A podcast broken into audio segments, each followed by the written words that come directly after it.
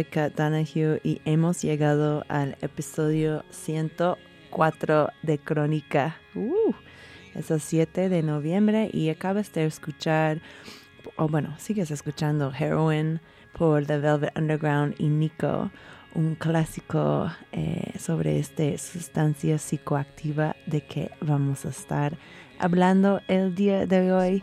Em, también, o sea, vamos a tener un chingo de música súper bonito, pues bonito y triste eh, el día de hoy. Esta es una canción que se llama Parker's Mood por Charlie Parker y estas notitas que acabas de escuchar al principio de la canción, bueno, voy a tocarlo otra vez, estas. Estos eran utilizados por músicos de jazz de, de su época, de la época dorada de jazz ahí en el, en, en, en el primer mitad de la, del siglo XX. Em, lo cantaron o lo tocaron en sus instrumentos para indicar que querían comprar heroína. Es tan clásica que es esta canción y tan fa- famoso de un consumidor de heroína que era Charlie Parker. Em, sí, muy. Eh, de- después de una carrera estratosférica, un declive percipio, de percipicio, ahí está, y unas adicciones que continuaban tras los dos marco- Parker se murió a los 34 años, pero dejó en su muerte un legado creativo pues muy duradero y también pues un cuento de advertencia sobre una sustancia que sigue siendo pues muy atractiva y pues, puede, que puede ser ruinosa a la vez, que es la heroína. Y nada, para hablarnos hoy sobre el tema, tenemos de regreso en el estudio el Rubén Díaz Conti, antropólogo social y responsable del programa de reducción de daños en la clínica especializada Condesa eh, como ya saben, si escuchaste su episodio sobre el cristal, el episodio 101, hace unas semanas, eh, él también trabaja como coordinador del programa Cometa, que es dirigido a personas que usan Crystal Meth. Eh, este episodio, bueno, primero bienvenido Rubén, ¿cómo estás el día de hoy? Muchas gracias, cada aquí feliz por estar aquí de nueva cuenta. Ay, qué bueno, qué bueno que podías regresar. Está muy chido tenerte otra vez. Em, iba a decirte que este episodio era súper popular. O sea, esto del cristal, o sea, es un tema que la gente como tienen un hambre para, para saber de esto. Yo estaba checando las estadísticas del show y fue como, oh my gosh, era uno de nuestros episodios más escuchados. Entonces, pues. Sí, bueno, no me sorprende porque realmente sí estamos muy muy inmersos en ese tema en la ciudad últimamente, ¿no? Entonces, qué bueno que, haya mucha gente que esté interesada en el tema, ¿no? Desde distintas trincheras. Sí, totalmente, totalmente. Em, y pues estás de regreso el día de hoy para hablar sobre la sustancia de que de hecho fue eh, tu focus al principio de tu carrera en la reducción de daños. Eh, contaste un poquito de esto la primera vez que estabas en el show, pero eh, bueno, no. Primero quiero empezar con este. Rubén, ¿qué es la heroína? Bueno, la heroína es un opiáceo. Sí, es un opiáceo derivado de la amapola y este, pues es una de las drogas catalogadas como downers o depresores, ¿no? Del sistema nervioso central. Y bueno, este es una droga que se ha se le ha nombrado de distintas maneras, este, y es una droga heroica, de ahí su nombre, por cierto. Heroica. Así es. ¿En qué sentido? Por el, el sentimiento de heroicidad que da el consumirla, ¿no? O sea, mm. realmente personas que consumen esta sustancia, este, pues puede estar cayéndose el mundo a pedazos y uno mientras esté bajo el influjo de esta sustancia, pues todo puede pasar y no pasa nada al final de cuentas. ¿no? Es decir, uno puede estar despreocupado en ese sentido, ¿no?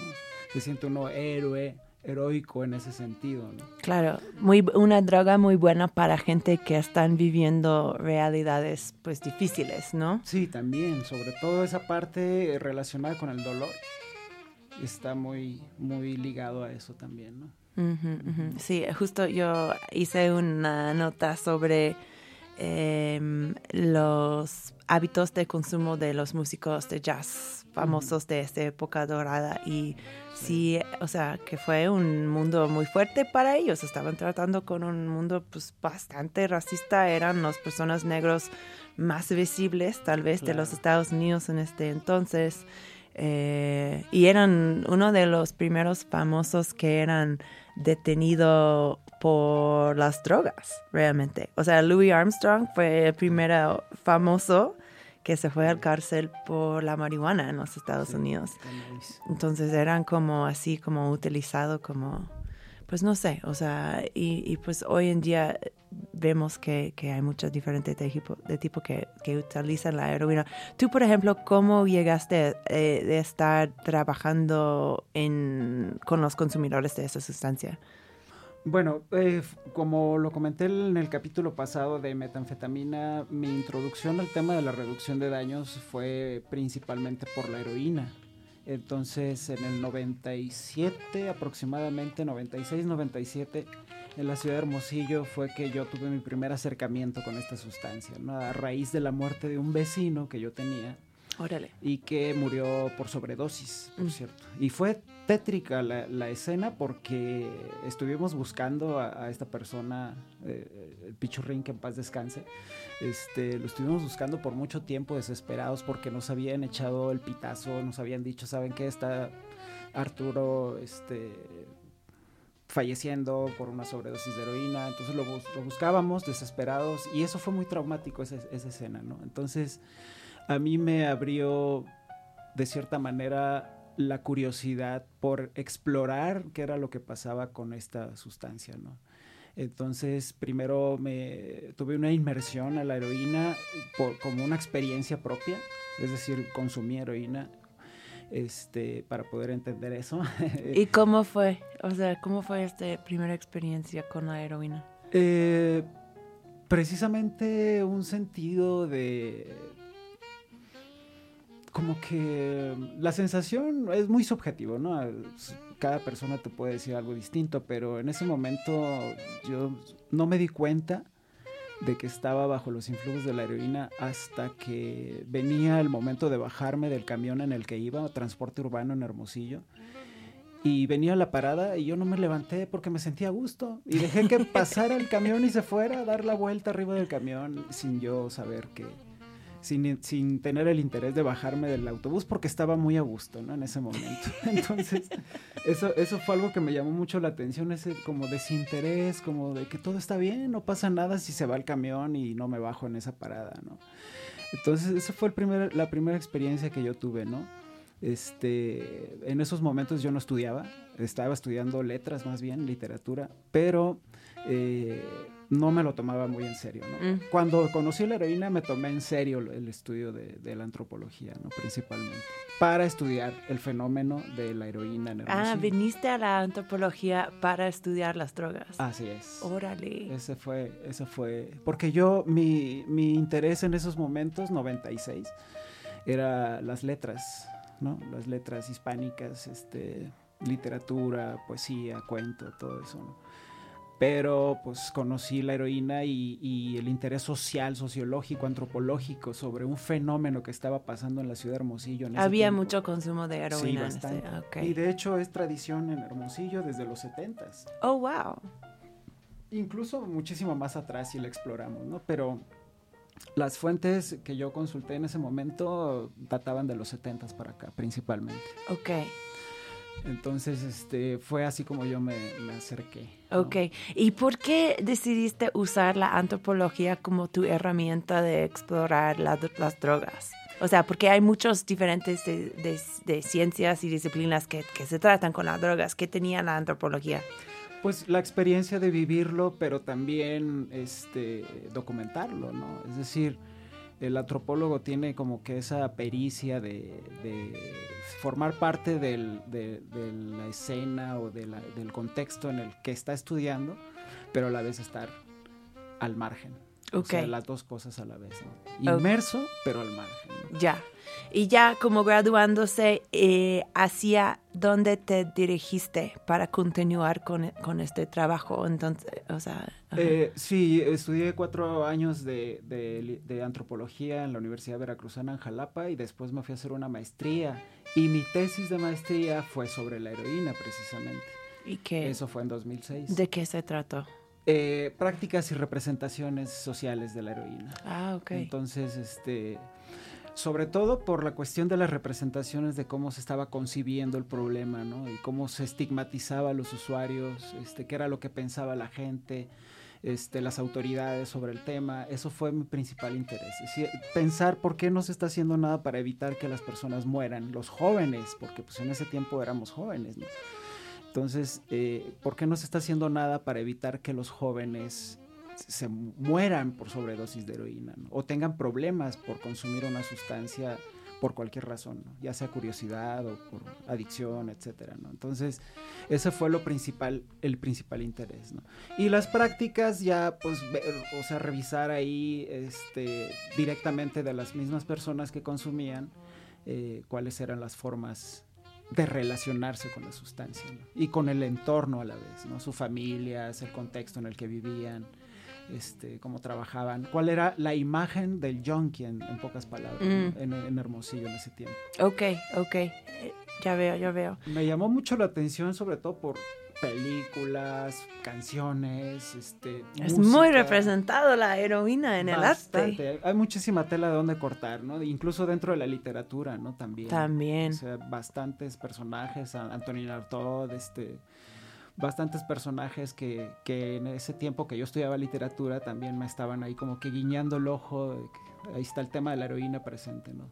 Sí, sí, sí. La heroína y también pues los opiáceos en, general, en general, ¿no? Qué loco. Pues hemos hablado un poquito sobre las razones por qué una persona podría llegar a querer tomar la heroína pero pues este, hemos, estamos examinando este no, no, solamente de una perspectiva antropología, pero también desde una perspectiva de reducción de daños. Hemos estado aquí en Crónica, tú has participado en esta series, yéndonos droga por droga, hablando de pues qué son estas drogas y, y, cómo ser una, un consumidor más responsable de esto. Entonces, hablando de la heroína, o sea, aparte de los efectos deseados, que obviamente es esto de sacarnos de los de los malos, de los problemas del mundo, eh, ¿en, qué momento vemos como riesgos asociados con la heroína y qué son?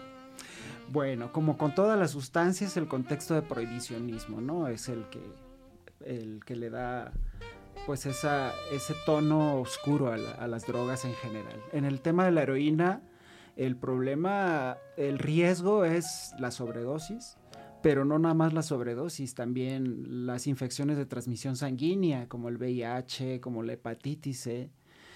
A mí me sorprende mucho todavía, aunque ya conozco de eso desde hace muchísimos años, lustros incluso, este, el tema de que muchas personas que consumen heroína viven con hepatitis C. Y eso es muy común. De hecho, si hablamos de estadísticas en el norte del país, eh, arriba del 90% de las personas que usan heroína viven con hepatitis C. Oh, wow. O sea, es una cifra brutal. O sea, de, que es una enfermedad que puede ser letal. Así es, así es. Ya, afortunadamente ya hay cura. Ok. Ya hay cura para la hepatitis C, pero eh, pues sigue habiendo mucho estigma porque la persona que consume heroína se visualiza como una persona desobligada, irresponsable, que no puede hacerse cargo de su tratamiento y por lo tanto no va a ser adherente al tratamiento. Por eso en México los usuarios de heroína principalmente o, de drogas inyectadas están estigmatizados y son los últimos a los que se les piensa dar tratamiento para la hepatitis C. Porque se ven como causa perdida. Exacto. Básicamente. Y de eso nos encargamos en la reducción de daños, de desestigmatizar y de decir que las personas que consumen heroína tienen derecho al tratamiento, independientemente si viven en la calle o si viven en cualquier contexto alrededor de la heroína, pues tienen los mismos derechos que cualquier otra persona al tratamiento. Pues sí. hay que darles el tratamiento. Totalmente. Entonces, a ver, eh, si estamos hablando de, de, los riesgos de un consumo constante de la heroína, implica como ajá, ser expuesto a este tipo de enfermedades. Y este puede ser por esto de compartir parafernalia. Así es. Ok. Principalmente la jeringa, ¿no? Ya. O sea que es el, la principal vía de transmisión. ¿Qué son otras? O sea, hablamos de las vías de transmisión, de administración, digo, de, de la heroína, porque tenemos, como todos sabemos, de esto de las de, de inyectarse la droga, pero hay otras maneras de ingerirlo, ¿no? Sí, Chasing the Dragon, que pues, es fumársela prácticamente, fumar la heroína, que mucha gente lo acostumbra a hacer, sobre todo aquí en el centro del país. Es muy ah, curioso.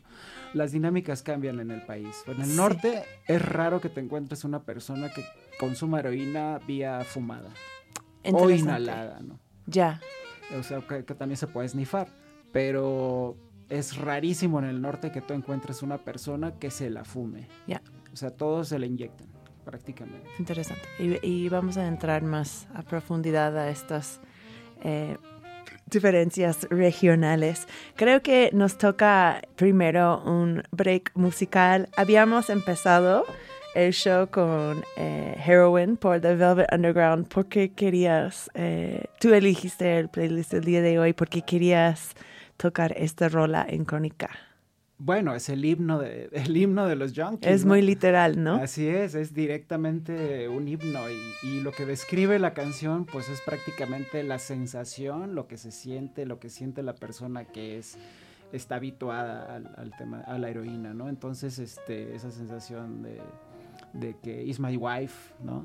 It's my life. Entonces, eh, la heroína se convierte en eso cuando tú generas una dependencia este, o una adicción a esa sustancia, ¿no? Te da mucho, te da bastante, puedes llegar a ser feliz con ella, pero también te quita. Entonces es una cuestión de encontrar el equilibrio que es un reto, ¿no? Al final de cuentas para las personas que consumimos esa sustancia. Totalmente.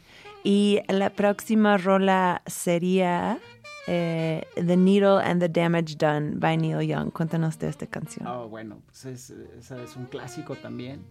De hecho, cualquier persona que habla sobre heroína y, arte o música, pues esta canción es un tema obligado, ¿no? Mencionar esta canción. Eh, pero como lo dice el título, pues es una parte muy dramática, ¿no? Sobre el tema de la heroína, el, daño hecho por la jeringa. Entonces, depender de una sustancia que al final de cuentas entra a través de un pico que penetra la piel, pues es algo que no, que es temerario eso, ¿no? Enfrentarte a esa, a esa circunstancia, pues sí es temerario, ¿no? No cualquier persona se inyecta. O sea, muchísimas personas le tienen pavor a las inyecciones o ven la inyección como algo que jamás les pasaría por la mente, ¿no? El hecho de, administrarse una droga como la heroína vía inyectada, ¿no? Fomenta más la curiosidad otras vías de, administración. Por ejemplo, fumar a lo mejor hay personas que se avienten a fumar la heroína, pero inyectada ya es otro tema, ya es otro nivel. Y la canción de The Needle and the Damage Done, pues habla precisamente sobre eso, ¿no? Sobre eh, la práctica de la inyección y todo el drama que conlleva alrededor de, mm. eso, ¿no? Cuando se mm. convierte en un hábito. Va, pues vamos a escuchar esto y regresar con más crónica en Radio Nopal.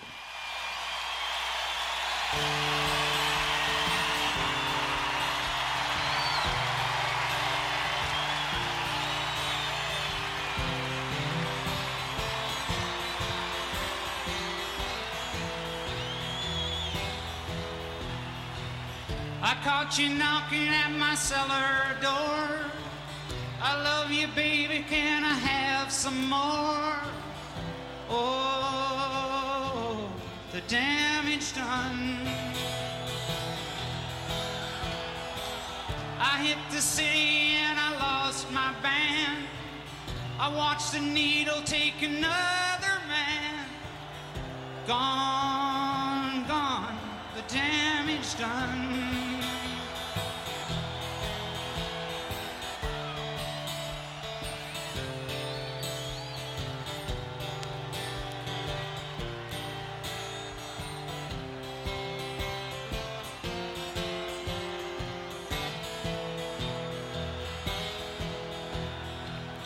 I sing this song because I love the man. I know that some of you don't understand. Milk blood to keep from running out. I seen the needle and the damage done. A little part of it in everyone. But every junkie's like a setting sun.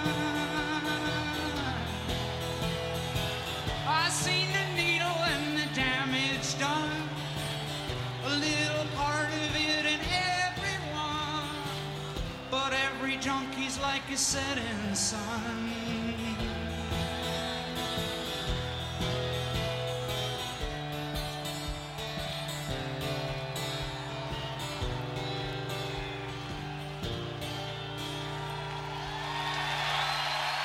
Estamos de regreso en Radio Nopal. Esta fue una canción cortita. Sí, que es una versión en vivo. Ah, ok. Ya, pues yo, yo, entonces debo de clarificar que, que Rubén puso las, canciones como featured y yo puse la, la, música de jazz al fondo. Este se llama Moose the Mooch y es supuestamente es, la, es una canción que Charlie Parker escribió para su dealer, Moose the Mooch, como un pago de, para drogas. Ese, así dice la leyenda, no se sabe realmente, pero bueno. Eh, Ok, quiero hablar, estaba hablando de cómo quería tocar en estas como diferencias regionales cuando viene a la, marihuana, a la heroína aquí en México. Eh, sé, por ejemplo, que aquí en la Ciudad de México había un dealer tepiteña extremadamente famosa en los años, o sea, que empezó como más o menos en los años 30, creo que tenía una carrera muy ilustre, pero se, llama, se llamó Lola la Chata. Y ella fue muy conocida por su trato en la heroína. Eh, pero hoy en día uno no se escucha tanto de la heroína en la Ciudad de México. Pero existe el consumo de heroína acá. Sí, sí, y eso es, es curioso y, y es muy poco sabido. Porque la red de consumidores aquí en la Ciudad de México es muy pequeña, es muy doméstica esa comunidad. Como que doméstica. eh, por decirlo así de esa manera, son jóvenes, eh, clase medieros, este, totalmente salen del perfil del, del heroinómano, ¿no? No me gusta usar esa palabra heroinómano, pero bueno, vamos a catalogarlo así. ¿no? Ok. Entonces, este, sale del perfil del heroinómano típico, ¿no? Que es una persona que ha perdido todo, pero es feliz con su sustancia, ¿no? Y el perderlo Como todo situación de está calle en situación de calle, como los consumidores de heroína de Tijuana o del norte del país, ¿no? Ciudad Juárez, Hermosillo, este.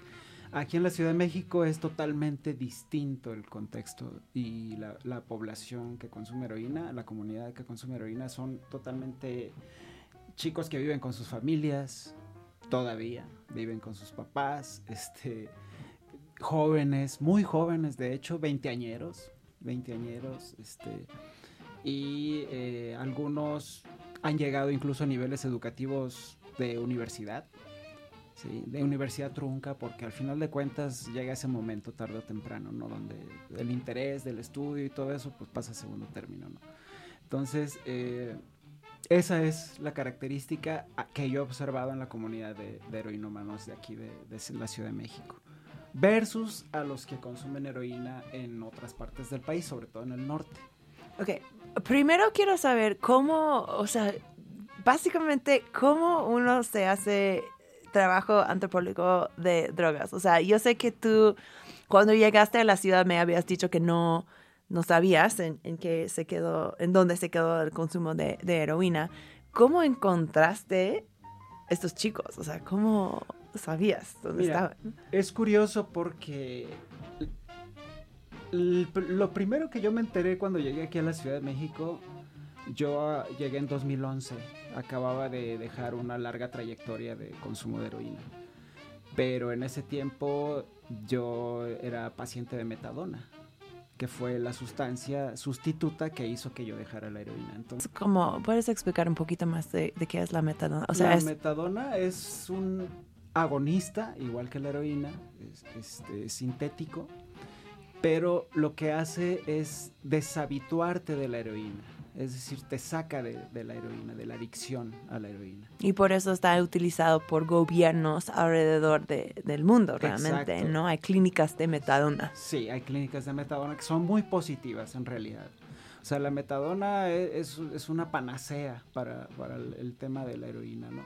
Entonces, eh, porque realmente te ayuda a salir de ese contexto que es infernal, al final de cuentas. O sea, sí es infernal.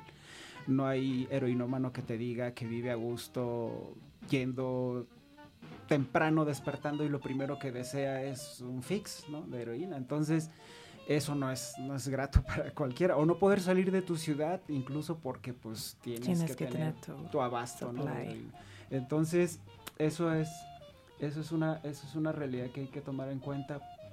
Pero eh, olvidé el hilo de la pregunta. ¿Cuál era la pregunta? Ah, ¿Cómo encontraste la población Ah, más o menos, o sea, relativamente pequeña de, sí. de consumidores de heroína en la Ciudad de México? Bueno, me entero que hay una clínica de metadona aquí en Ciudad de México y me llama la atención. Y digo, ah, entonces debe de haber heroína. ¿En dónde está esto? En la colonia del Valle. Ah, ¿en serio? Sí, en, en Adolfo Prieto.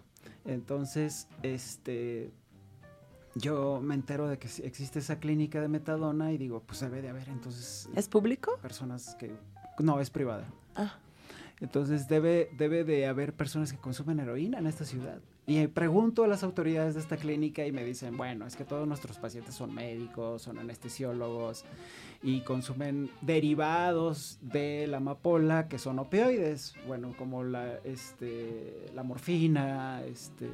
Claro, porque algo que quería mencionar en este episodio es que la relación, o sea, la heroína no sé en cuándo fue sintetizado, como el siglo XIX o algo así, ¿no? Sí, a finales. Ok, eh, pero la relación humana con los opiáceos sabemos que es, pues, ¿cuándo empezó esto? ¿Tú es sabes? Ancestral, incluso. Ancestral. Opio, Claro, opio. ajá, o sea, el opio ha sido sujeto de guerras internacionales, o sea, guerras mundiales realmente, eh, las guerras de opio, ¿no? Entre, entre la Inglaterra, eh, o sea, Inglaterra lo usó como una herramienta para, para pues, básicamente conquistar a China, ¿no? Así es, colonizar y conquistar Ajá. y controlar China. Entonces, cuando hablamos de crisis de opiáceos, pues estamos hablando del crisis de opiáceos de ahora, ¿no? O sea, este crisis de opiáceos que realmente siempre hemos habido y siempre ha sido diferentes opiáceos. Entonces, bueno, entonces encuentras esta clínica de metadona. Sí. Me trato de acercar a la población, pero me doy cuenta que no es el típico usuario de heroína, sino que es el médico que se le fueron las cabras al monte, por decirlo de alguna manera, y terminó siendo paciente de metadona. ¿no? Ah. Entonces, pues yo me doy por vencido, digo, no hay heroína aquí, resulta que hay una clínica de metadona, pero es para personas que consumen otros derivados opioides, no la heroína como tal. Pero un día, 2016, ya después de, cin- de cinco años de estando yo aquí en la Ciudad de México, llega una persona a la clínica Condesa a solicitar una prueba de VIH. Entonces yo dije, wow. Y esa persona era usuario de heroína. Ok, Entonces, ¿cómo sabías? Bueno, los marcas. él, él me lo me dijo, Ah, ok. yo vengo a hacerme una prueba porque consumo heroína. Ah, ya, ok. Entonces, este, y estaba informado, sabía que ese era un riesgo para adquirir VIH. Y me cayó como anillo al dedo eso. O sea, fue lo que me abrió el campo para poder explorar ahora sí el tema de la heroína en la Ciudad de México y bingo. Ahí fue donde di con la población que consume heroína, que son muy pocos, menos de 100 te podría decir yo. Entonces, este, eh, son las personas que, que, eh, que yo he conocido que consumen heroína. Ya. Entonces, eh, esta persona mm, me presentó al dealer y es así como yo me di cuenta de qué tan amplia era la red, ¿no?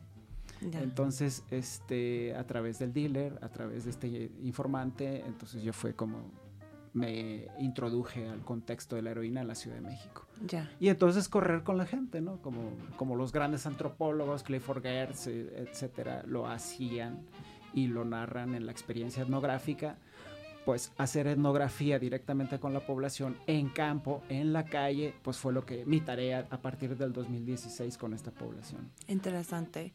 ¿Y cómo podemos explicar tan gran diferencia entre los niveles de consumo de heroína entre la Ciudad de México, el centro del país y el norte? O sea, porque en la frontera, como dices, la realidad de heroína ahí está muy diferente. ¿Cómo explicamos este contraste?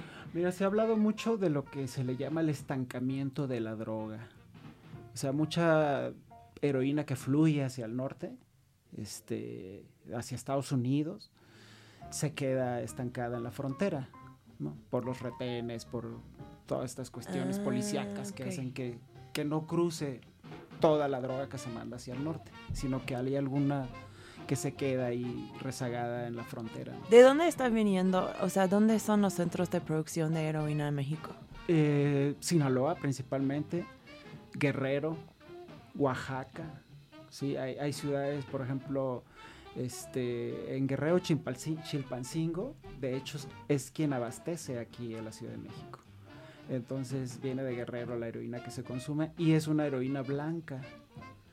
En el norte es muy usual encontrar la Black Tar, que es la heroína negra. Y a mí me sorprendió muchísimo encontrar la heroína blanca aquí en la Ciudad de México. Yo ya la conocía, obviamente, pero era raro encontrarla en Hermosillo o en Tijuana en esas épocas, era raro, era algo extraño, ¿no? Y uno tiende a pensar que la heroína blanca, wow, es más fina y es una heroína este, más potente, más buena, ¿no? Entonces, pero no, al final de cuentas la Black Tar tiene lo suyo, ¿no? Eh, pero sí la diferencia con respecto al norte es eso, ¿no? Que aquí se consume la heroína blanca y con esta población, estas características que te, que te dije al principio. ¿no? Pero ¿por qué? O sea, ¿por qué? Porque hay muchas drogas que sí son vendidos aquí en la ciudad. O sea, nosotros estábamos hablando del cristal el otro día. ¿Por qué no se mandan más heroína hacia acá?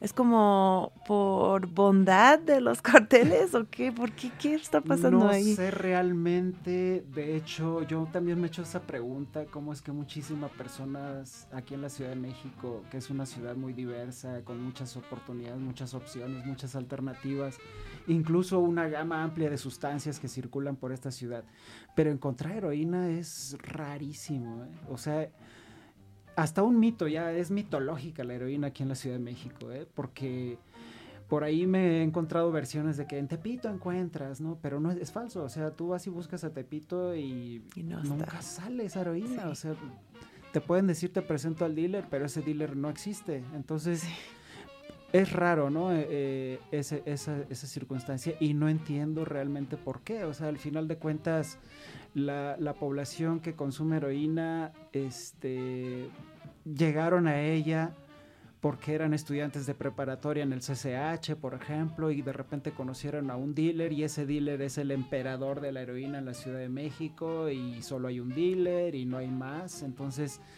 eh, es muy extraño el contexto ese también. Está Es- como que muy clandestino, muy escondido, muy doméstico, a eso me refiero. En ese sentido, muy... Solo unos pocos, los que conocen al Señor y los que son este usuarios asiduos Ya. de la heroína. Sí, y justo- nadie más. O sea, si hay algún curioso que se quiera acercar, no, no puede entrar. Eso es, es rarísimo. Está súper raro. Yo justo eh, este fin de semana yo estaba diciendo a mis amigos, sí, estoy haciendo ese episodio. Y mi amigo me dijo, ah, no mames, yo estaba en una fiesta eh, hace dos días donde había una sobredosis de heroína. Y yo fui como, ¿qué? O sea, o sea cuéntame, cuéntame sobre esto. Y me dijo, sí, eran dos gringos que habían venido y pues encontraron un dealer y metieron su heroína y se pusieron súper agresivo y se pusieron todo loco y así fue como, pues, no, no creo, o sea, tú como experto, Rubén, por este escenas que, que tiene mal este cuento. Claro que no. O sea, la heroína no puede sacarte esa violencia, esa agresividad al final de cuentas, ¿no? Es totalmente opuesto. Es una, es una droga pacífica. Es una sustancia de paz. De hecho, Antonio Escotado, que es un experto que ya falleció, por cierto, este, él le, le llama drogas de paz. a Oh, wow. sustancias. O sea, lo- todos los derivados de la amapola son drogas de paz. Ya. ¿sí? Versus a la metanfetamina, ¿no? Que Pues es sí. la droga de la guerra. Sí, que sí te esto. pone agresivo y así. Pero la heroína no, es raro, ¿eh? Es raro encontrar esos contextos. Incluso en contextos bien clandestinos y sórdidos en Tijuana, en los que me tocó a mí andar, nunca vi un conato de violencia entre los usuarios. Pues porque no tienes la energía, ¿no? Sí, o sea, es un sedativo. y, y son personas pacíficas también, o sea, Ya. Nada que ver con la persona que te va a saltar y te va a sacar un cuchillo. Sí. O como esas imágenes que nos han vendido en muchas películas, por ejemplo, El brazo de oro de Frank Sinatra, ¿no? Mm, La persona desesperada y capaz de hacer cualquier cosa con tal de obtener la sustancia. Eso, eso yo no lo he visto, ¿eh? qué interesante. Ajá. Me encantaría saber, porque tú trabajaste luego, luego en los servicios para estos consumidores ahí en el norte, eh, ¿qué tipo de programas existen para, para apoyar a los consumidores de la heroína en el norte y, y cómo varían esos servicios de reducción de daños eh, a- en, eh, a- con lo que tenemos aquí en la Ciudad de México, aparte de la sustancia que consumen los participantes? Si me explico, o sea, Sí. las técnicas. Sí, eh, bueno, servicios que se, da- que se proporcionan a los usuarios de heroína, a las personas que consumen heroína. Están, por ejemplo, las clínicas de metadona, que el último conteo que yo hice eran 12 en el país, 12. Y situadas todas ellas en ciudades estratégicas donde hay consumo de heroína, es decir, Culiacán, este, la, la más al sur que yo conocí en el 2006 era Mazatlán. Entonces, este, pero bueno, resulta que también hay en Oaxaca ya, sí. Una clínica de metadona. Una clínica de Ah, metadona, ahí está en la ciudad de Oaxaca. Eh, Tamaulipas tiene la suya, este, aquí en Ciudad de México. No hay en Zapopan, había una en Zapopan que la operaba Centros de Integración Juvenil, pero ya no, no, no sé qué pasa con eso porque la siguen contando como una clínica de metadona, pero conozco personas que se han ido a, re- a recuperar de la heroína y terminan tomando Darbón o alguna otra sustancia ¿Qué es eso? eh, dextropropoxifeno, creo que se llama, este, y es, es, un opia- es un opioide, pero no tiene nada que ver con la heroína. Entonces las personas que se deshabitúan de la heroína con Darbón no la pasan tan bien. O sea, es algo muy cercano a, un- a un- una sensación relacionada con un opioide, ¿no? Ok. Pero te podría decir que es más parecido al tramadol, en todo caso. Ok. O sea, es de un espectro muy pequeño, ¿no? Entonces, eh, nada que ver. Si tú eres un- una persona habituada a la heroína y te dan Darbón, pues es de risa, ¿no? Al final de cuentas, no necesitas Darbón. Aunque se utiliza en estos esquemas terapéuticos de tratamiento, te lo dan el Darbón. Así como te pueden dar otras sustancias. Este, ¿Por qué? ¿Y por qué? ¿Porque es menos poderoso que la metadona o...? Es- no, nada que ver con la metadona. Ya. O sea, el, el Darbón eh, te, te lo dan como tratamiento para irte deshabituando de la heroína. ¿no? Entonces, este, eso, esa era la clínica de Zapopan, de Centros de Integración Juvenil. Conozco una persona de Hermosillo que vino hasta Jalisco para tratarse y no tuvo metadona. Entonces fue un fiasco para él. Entonces, eh, pero hay, los servicios son esos, clínicas de metadona. Tenemos una sala de inyección segura aquí en, en México. Y digo tenemos porque al final de cuentas el gremio de reductores de daños en México contribuimos con alguna idea, ¿no? Para que se creara ese espacio en el norte del país, Mexicali, ¿no? que es la sala por verter, que, que unos administradores de este programa estaban en crónica uy, hace pues, creo que un año o así.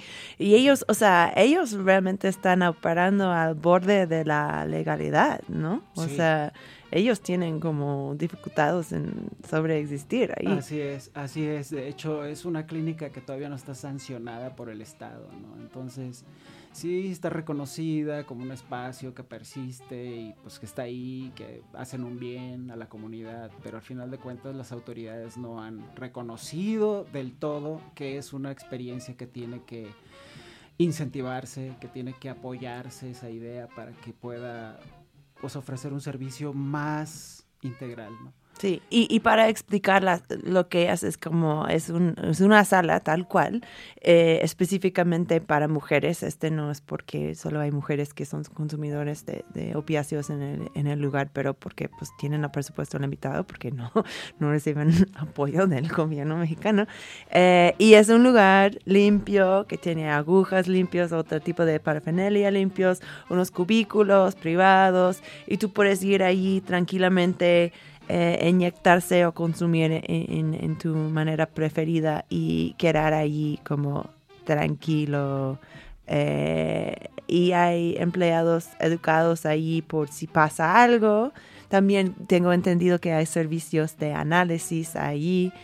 Esto es algo que no hemos practicado de, lo que está pasando con eh, los contaminantes en la heroína, Así es. ¿no? Porque este es algo que ha estado evolucionando mucho en los últimos años. Así es. Sí, el fentanilo, ¿no? Al final de cuentas.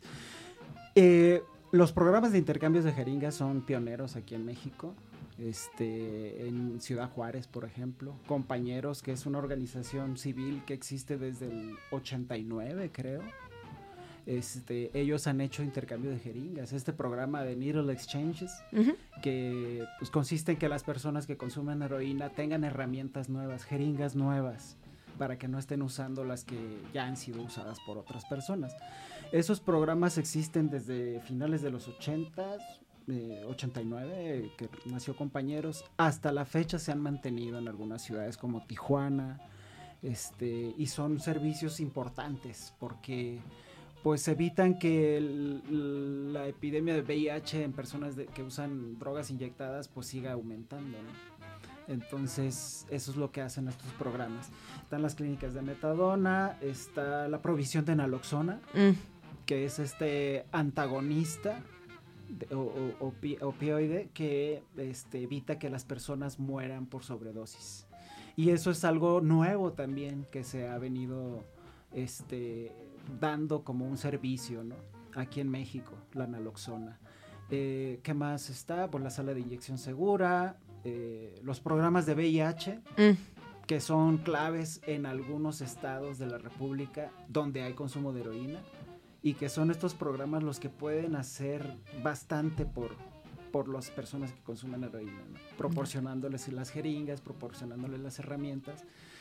Esos son los principales servicios que se ofrecen. Perfecto. Y pues creo que es momento para un break musical y luego cuando regresamos podemos hablar de algunos de los métodos que, que se pueden utilizar los consumidores mismos para cuidarse durante este tipo de consumo. Eh, la próxima rola es King Heroin de James Brown. Cuéntanos algo de esta canción, Rubén. Sí, eh, bueno, James Brown, este, Ah. uno de los reyes, ¿no? Este, de, en la música. Eh, pues ahí él lo, lo narra, ¿no? Es un poema, esa, esa canción, pero es un poema trágico, ¿no? Al final de cuentas. Entonces también habla sobre ese tema de- del consumidor de heroína y el daño que ha hecho la heroína en las comunidades, ¿no? Ok, pues vamos a escucharlo y regresamos con más crónica en Radio Nopal. Dream dozed off to sleep, so I started dreaming.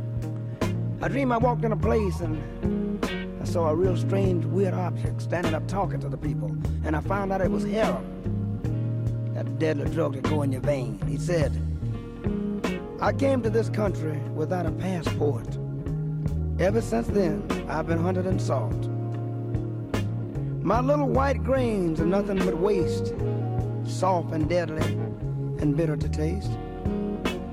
But I'm a world of power, and all know it's true. Use me once, and you'll know it too. I can make a mere schoolboy forget his books.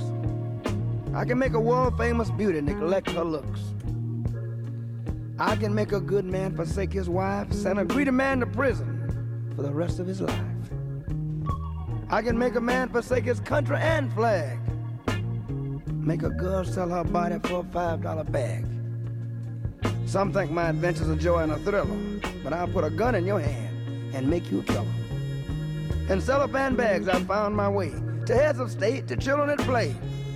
I finance in China, ran in Japan. I'm respected in Turkey, and I'm legal in Siam. I take my addicts and make them steal, borrow, beg. Then they search for a vein in the arm or the leg.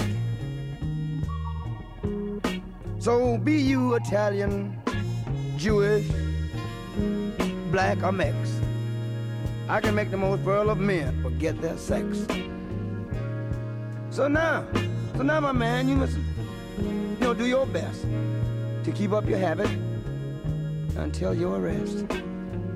Now the police have taken you from under my wing. Do you think they dare defy me, I who am king? Now, you must lie in that county jail where I can't get to you by visit or mail. So squirm with discomfort, wiggle and cough. Six days of madness, and you might throw me off. Curse me in name, defy me in speech, but you'd pick me up right now if I were in your reach. All through your sentence, you become resolved to your fate.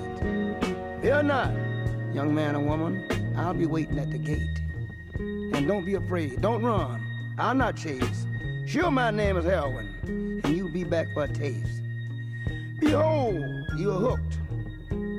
Your foot is in the stirrup, and make haste, mount the steed, and ride him well.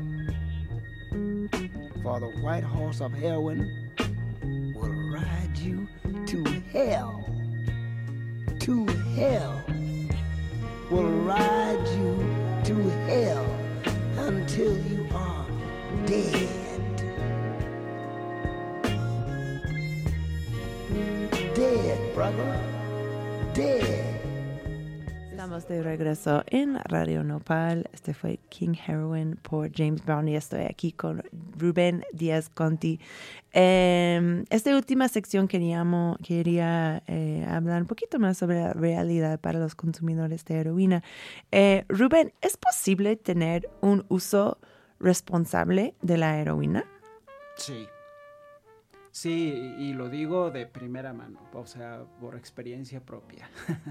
Ok. Este, se puede, se puede. Es muy difícil encontrar ese equilibrio, pero gracias a la metadona, bendita metadona, uno puede entrar y salir en el momento que quiera.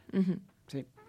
Entonces, este, por eso se puede tener un uso responsable. O sea, la metadona te permite retomar tu vida normal, relacionarte de nueva cuenta con tu familia, recuperar lo perdido. A mí me tocó consumir heroína cuando no existían las clínicas de metadona. Y era realmente un infierno dejar la heroína. O sea, era difícil. O sea, era una experiencia que nadie quería atravesar. Entonces esos procesos de relación con la heroína se prolongaban años. Personas que consumen heroína por décadas hasta que llegaron las clínicas de metadona. Entonces, cuando la metadona tú la incorporas a tu vida después de ser un heroinómano o un usuario de heroína, pues te cambia la vida. O sea, te das cuenta del potencial que tú puedes desarrollar sin la heroína este, gracias a la metadona. La metadona te saca de ese contexto de clandestinaje, te saca de tu relación con el crimen organizado, con la delincuencia, este, te saca de esos contextos que no son nada positivos ¿no? en, en tu vida. Entonces, si puedes, te evi- evita que te inyectes. Por lo tanto, te aleja del riesgo que representa la inyección. Ok, entonces esta es una práctica de reducción de daños asociado con la heroína. Cuéntenos más de las cosas que la gente que sí consumen esta droga pueden, los pasos que pueden tomar para, para protegerse. Sí, principalmente el hecho de no consumir solos Mm, es importante, sobre todo en un principio. Conoce a tu dealer, Mm. conoce la fuente de dónde viene esa sustancia. O sea, que no tenga adulterantes, es importante saber que esa sustancia pues no tiene esa, esa, esa posibilidad de estar mezclada con otros venenos, ¿no? Eh, porque prácticamente lo que sucede cuando tú consumes una heroína que está contaminada, por ejemplo, con fentanilo, es, una, es un envenenamiento. Al final de cuentas es una intoxicación. Entonces, y puede ser fatal. Entonces, las personas que consumen heroína deben de saber que la, la sustancia que está consumiendo, y para eso los programas de análisis, que son muy buenos, este, eh, pues viene de buena fuente, no está cortada con adulterantes que pueden ser nocivos.